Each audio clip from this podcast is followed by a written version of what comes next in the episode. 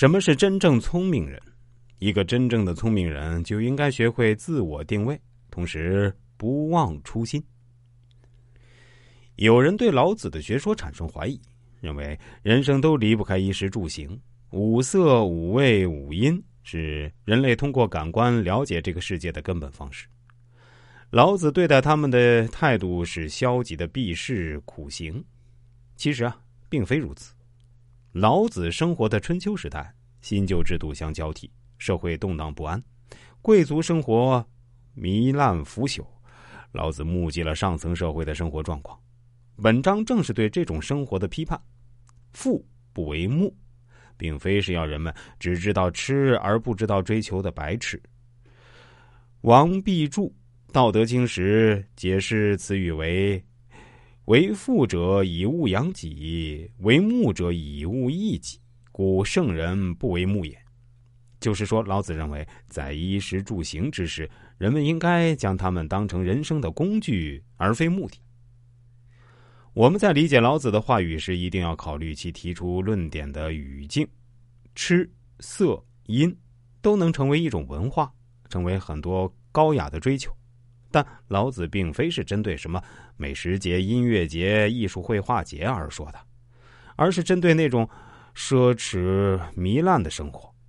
人们可以追求这些事儿，但凡事啊都有一定的限度，过分了，很正常的一些爱好就会变质，有很多有益的事情啊就会变得有害。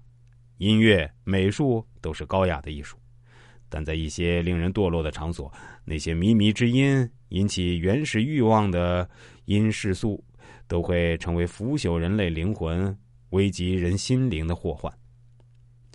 老子希望人们能够丰衣足食，是建立内在宁静恬淡的生活方式，而不是外在贪欲的生活。这在声色物欲四处横流的现代社会，尤其值得人们进行思考。可惜，当今太多人根本没时间去思考。打开新闻，时时能看到各种选美比赛、各种盛宴聚会、各种让粉丝们疯狂的音乐演唱会。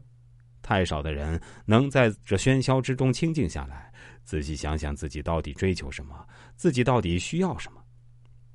在我给顾客算命的过程中啊，也有过这样一个小伙子，他姓刘，其实自己工作已经非常稳定了，是一个银行职员，但是他这个人啊，定不下心来，喜欢好高骛远，而且在他给我发来生日和相片的时候，我就跟他说：“你一定要脚踏实地，不能去做自己能力范围之外的事情。”但他就是想辞职创业，说有朋友带他，保证能够挣到钱。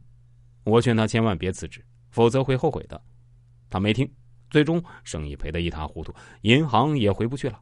现在成了一个外卖小哥。他用自己的话说：“是一手好牌被打烂了。当初啊，真的应该听师傅你的话。”